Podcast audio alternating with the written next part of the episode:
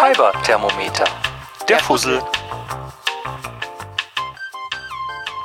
Hallo und willkommen zurück zum Fiberfussel. Die heutige Folge wird die Nummer 5 sein. Aber bevor ich damit anfange, wollte ich noch eine kleine Inhaltswarnung aussprechen. Die heutige Folge hängt sich unter anderem am Ersten Weltkrieg auf und ich werde auch, wenn auch oberflächlich, auf Verletzungen der Verwundeten eingehen. Wenn das also nichts ist, ähm, womit ihr euch belasten wollt, dann würde ich diese Folge an eurer Stelle überspringen oder mir vielleicht für ein anderes Mal aufheben. Alles klar.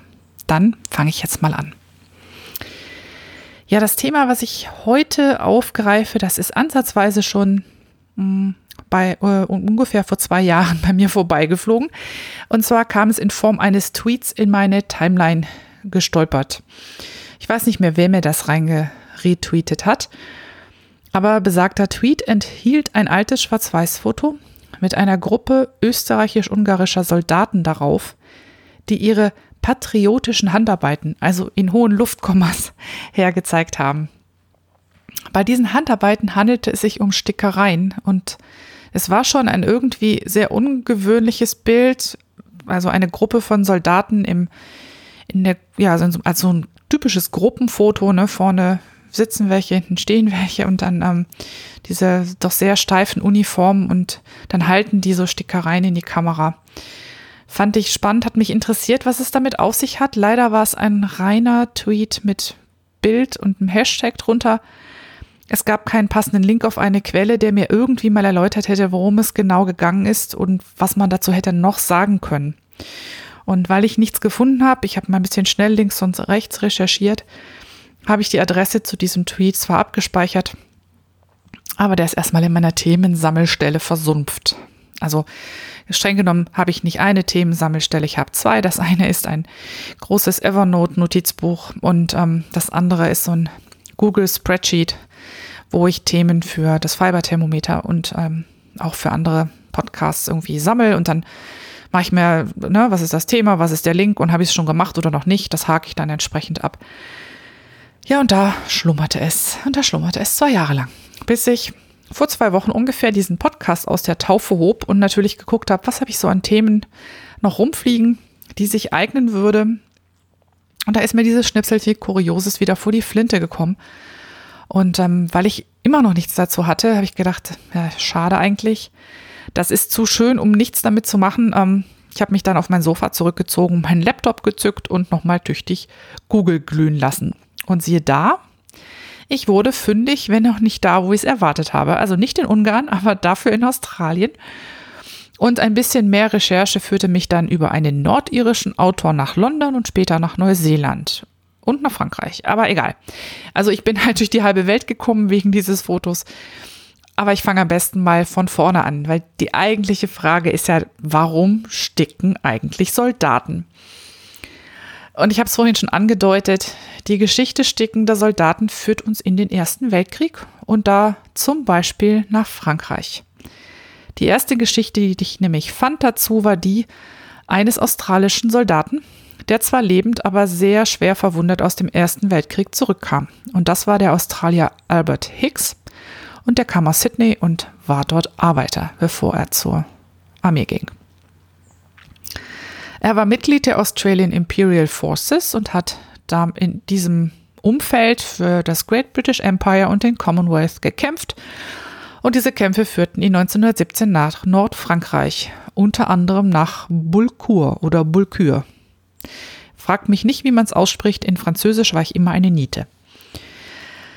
Im Bulcourt, Bulcure, wie auch immer, gab es zwei Schlachten und in der zweiten am 5. Mai 1917 wurde Albert sehr schwer verwundet. Er fing sich eine ganz typische Verletzung im Ersten Weltkrieg ein oder eine typische Verletzung für den Ersten Weltkrieg. Er kam in den Kontakt mit Schrapnell-Splittern oder Granaten, wie auch immer. Und erhielt von diesen Schrapnell einen Treffer ins Knie, ins linke, das dauerhaft steif blieb und er hatte am Ende einen zertrümmerten rechten Oberarm. Also links ein steifes Knie, rechten zertrümmerten Oberarm. Und ähm, er hatte unheimlich viel Glück, denn beide, sowohl das, sowohl das äh, linke Bein als auch der rechte Arm blieben ihm erhalten, was im Ersten Weltkrieg nicht selbstverständlich war. Ähm, selbst kleine Verletzungen waren sehr, sehr häufig von einer Sepsis begleitet oder von Wundbrand, weil einfach die hygienischen Verhältnisse lausig waren und Antibiotika in der Form, wie man sie gebraucht hätte, auch nicht zu haben waren. Ja, wie gesagt, das linke Knie blieb steif und die Verletzung im rechten Oberarm hat seine Nerven so sehr geschädigt, dass er die rechte Hand eigentlich kaum mehr gebrauchen konnte. Und das bescherte ihm dann zunächst mal zwölf Monate in einem Krankenhaus in Rouen, bevor er später für eine kürzere Zeit in ein Militärhospital in London verlegt wurde.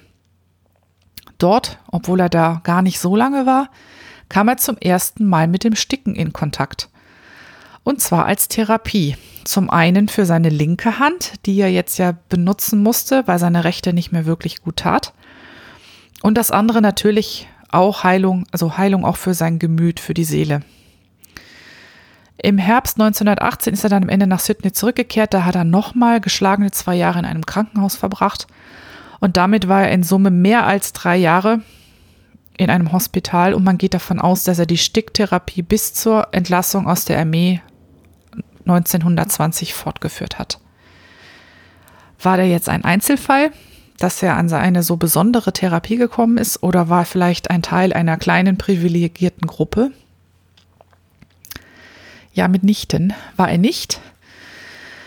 Im Ersten Weltkrieg, der war ja im Gegensatz, also ich meine, Kriege sind immer furchtbar und Kriege sind immer, also ich glaube, schrecklicher, als sich das je jemand vorstellen kann, der nicht drin war. Aber der Erste Weltkrieg war in der Geschichte schon der erste einer ganz besonderen Art, wegen der großen Aufrüstung, der viel, viel stärkeren ähm, oder der größeren Anzahl von Soldaten je Armee. Und er hat einfach Elend in einem Maße verursacht, wie es vielleicht vorher nicht der Fall war. Und es kamen sehr, sehr viele Soldaten wie Albert schwer verwundet aus dem Weltkrieg zurück oder gar nicht mehr. Und die Verwundeten hatten neben zerstörten oder verlorenen Gliedmaßen vor allem ein Symptom oder eine Krankheit mitgebracht. Und zwar psychische Überlastung. Und die vor allem durch diese dauernden Artillerie- und Granatenbeschüsse, die es besonders im Grabenkrieg zu erdulden gab. Und ein ganz spezielles Krankheitsbild, ähm, was aus diesen Beschüssen wohl auch resultierte, war eine spezielle Form der posttraumatischen Belastungsstörung. Die hat man das Kriegszittern genannt oder auch Schüttelneurose. Im Englischen ähm, gibt es dafür den Begriff Shellshock. Und die Betroffenen ähm, litten neben anderen Symptomen halt vor allen Dingen unter einem absolut nicht zu kontrollierenden Zittern. Und das führte dazu, dass sich viele von denen nicht mehr selbst auf den Beinen halten konnten und auch schon gar nicht Waffen bedienen. Das fiel also aus. Also wer, wer das hatte, war untauglich. Na, auf jeden Fall. Für sehr viele Dinge, besonders für den Krieg. Ähm, und um diese verletzten Heimkehrer wieder in ein Leben ohne Krieg und ohne Krankenhaus entlassen zu können, mussten jetzt in der Rehabilitation vor allen Dingen zwei Baustellen angegangen werden. Zum einen die halt oft fehlenden feinmotorischen Fähigkeiten, entweder in den verletzten Gliedmaßen oder besonders Händen oder den, ich sag mal in Anführungszeichen, verbleibenden Händen, die dann oft halt die nicht dominanten waren. Also viele Rechtshänder haben halt ihre rechte Hand verloren und mussten danach alles mit der linken machen. Und dann gab es natürlich noch die vielen seelischen Traumata zu verarbeiten. Und da kam das Sticken gerade recht, dass das eine heilende Wirkung auf die Seele haben kann. Das wissen Ärzte, die sich mit dem Thema beschäftigen, wohl schon seit Jahrhunderten. Man sagt, dass es schon Maria Stuart, Königin der Schotten, geholfen hat, ihre lange Gefangenschaft und die vielen Ängste zu ertragen, die sie erlitt, während sie in englischer Gefangenschaft war. Unter den ersten, die sich dafür eingesetzt haben, Sticken systematisch zur Heilung von Schüttelneurosen und anderen posttraumatischen Erkrankungen einzusetzen, war Luisa Pesel. Keine Ahnung, ob man diese ausspricht, aber so schreibt man sie. Sie war britische Künstlerin und Lehrerin und Instruktorin für Nadelarbeiten. Und die war damals schon so gut, dass sie es auch ins Ausland schaffte. Also die ist rumgekommen. Und zwar war sie in Athen auch Direktorin der Royal Hellenic School of Needlework. Sie hat das zwar nicht sehr lange gemacht, sie ist dann später wieder nach Hause gegangen, aber sie hat es sehr erfolgreich gemacht. Und als sie von Griechenland zurückkam, in ihre Heimatstadt Bradford, ähm, hat sie zusammen mit den Ärzten vom neu eröffneten Abram Peel Neuropsychiatric Hospital eine, Strick, eine Sticktherapie für Soldaten mit posttraumatischen Belastungsstörungen entwickelt. Finde ich irgendwie einen sehr interessanten Ansatz und vor allen Dingen vielleicht für damalige Zeiten auch einen sehr ungewöhnlichen Ansatz.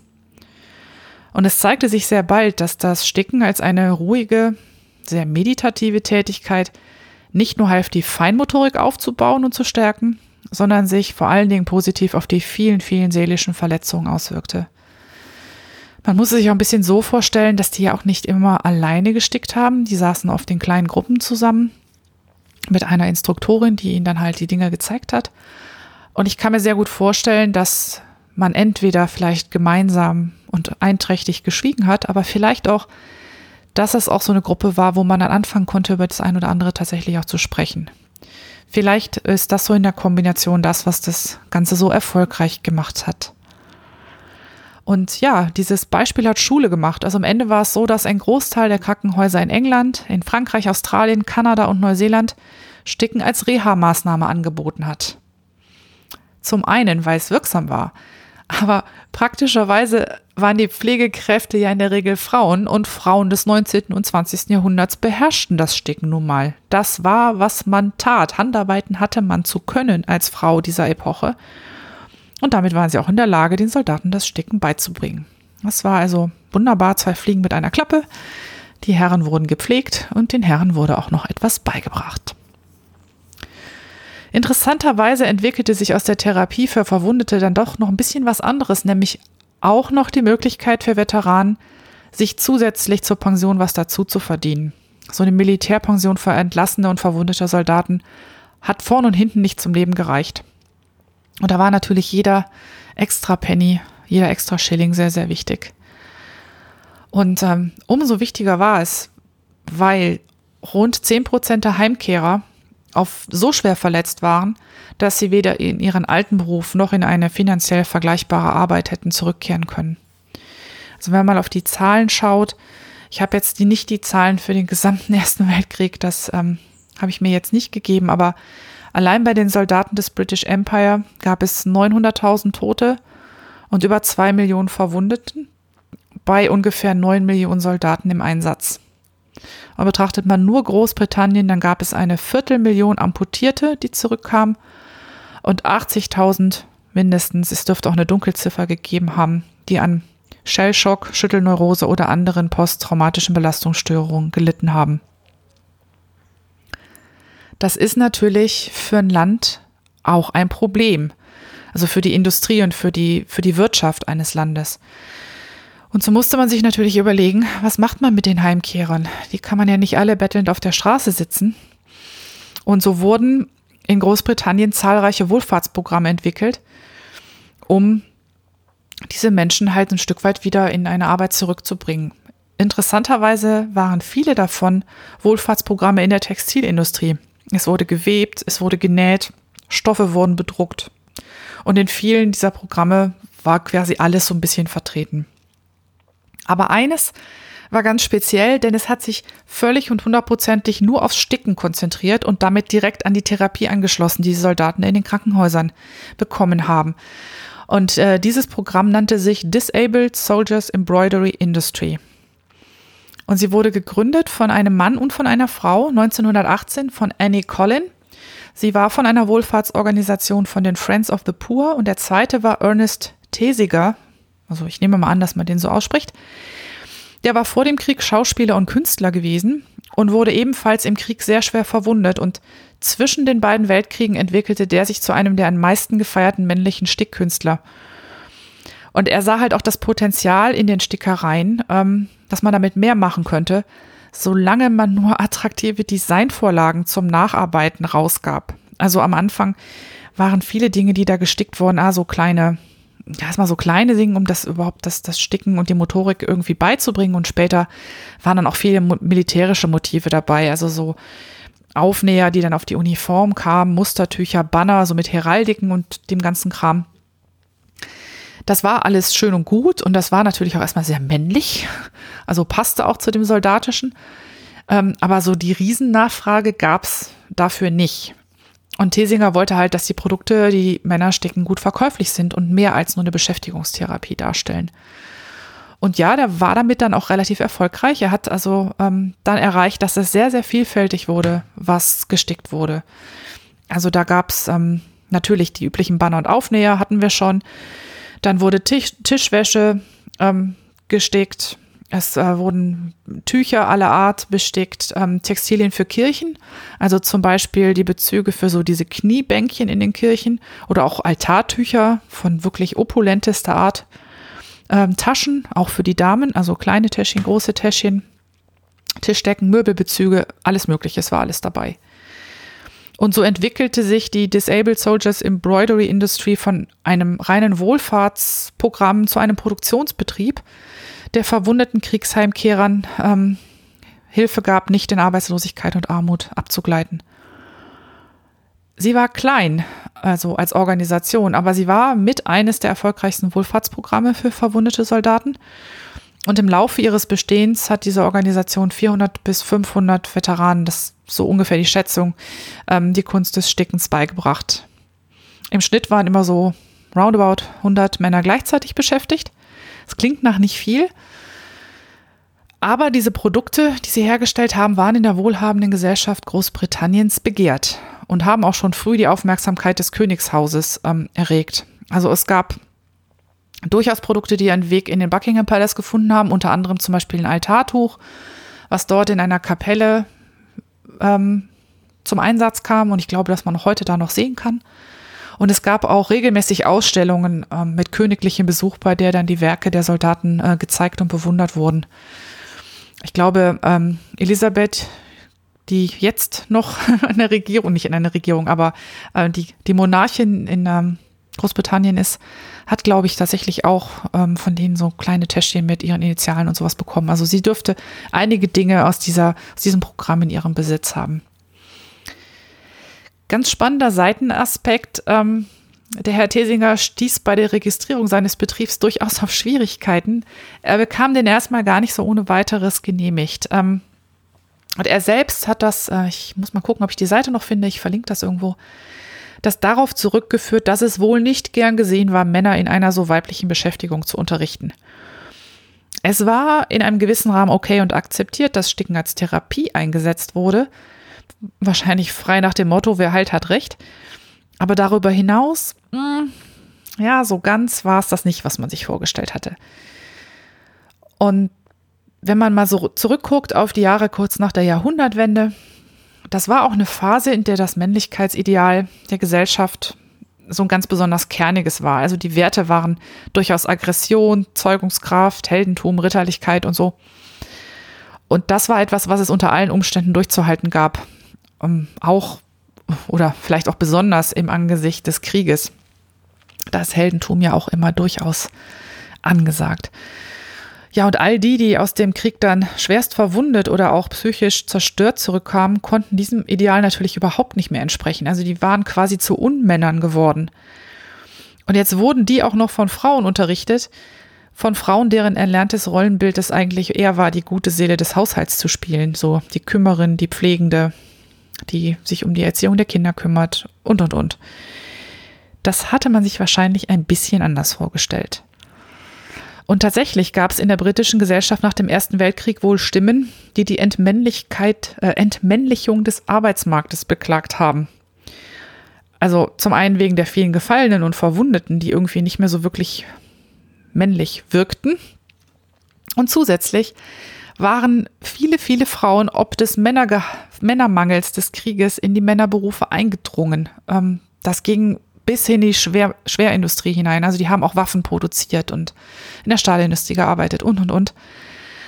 Und ähm, das führte zu so einer Verschiebung, ähm, die sich irgendwie komisch angefühlt hat. Und ich glaube, man hätte die Verwundeten gerne revirilisiert, bevor man sie wieder in den regulären Arbeitsmarkt entlassen hätte. Und da passten Handarbeiten halt irgendwie so gar nicht ins Bild.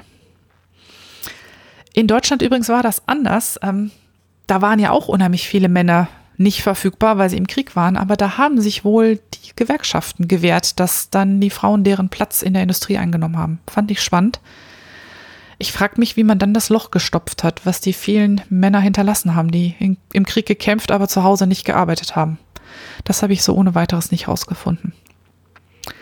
Nun ja, wie auch immer, die Disabled Soldiers Embroidery Industry war ein sehr erfolgreiches Unternehmen. Also 1927 hat sie schon mit einem Kapital von rund 60.000 britischen Pfund gewirtschaftet und hat es auch geschafft, sich zahlreiche lukrative Verträge an Land zu ziehen. Also man hatte Spezialverträge mit Lieferanten von Seidentüchern, ähm, auf denen dann gestickt wurden, aber auch von Seidengarn, mit dem gestickt wurde. Man hatte Contracts mit Musterherstellern, mit ähm, Handarbeitsmagazinen, alle möglichen. Und zudem hatte man einen sehr lukrativen Mail-Order-Service ange, äh, ja, aufgebaut, worüber dann die Dinge bestellt äh, und bezahlt wurden und ausgeliefert wurden. Also das äh, war nicht billig, was man bei den Herren erwerben konnte. Und das war dann wirklich was für die, ja, für die höhere Gesellschaft. Insofern sehr etabliert, sehr klein und sehr fein, aber sehr etabliert. Ich glaube, aufgelöst worden oder schlussendlich aufgelöst worden ist das Unternehmen dann in den 50er Jahren. Ich las davon, dass vereinzelt einige noch sehr lange weitergestickt haben, auch viel ausgestellt haben, mit Sicherheit auch in einem kleineren Maße verkauft haben, aber eben nicht mehr über dieses Programm. Ja, und äh, das ist jetzt die Geschichte von in Anführungszeichen Fancy Work, so wurde nämlich Sticken auch genannt. Fancy Work in Therapie und Industrie. Ich fand es sehr interessant. Ich hoffe, euch hat es auch gefallen. Damit würde ich jetzt für heute die Sendung beschließen. Ihr wisst, ich habe es euch beim letzten Mal schon erzählt, ihr könnt die Show Notes zu diesem Podcast finden unter www.fiberfussel.de. Und wenn ihr Kommentare habt oder vielleicht einen Themenvorschlag, dann könnt ihr den auch an mich mailen. Mail at fiberfussel.de. Und in Reverie habe ich jetzt auch in der Gruppe Podcasting auf Deutsch einen kleinen Thread dafür, für diesen Podcast eingezogen. Ich wünsche euch noch ein paar schöne Tage und ja, wir hören uns beim nächsten Mal. Macht's gut. Ciao.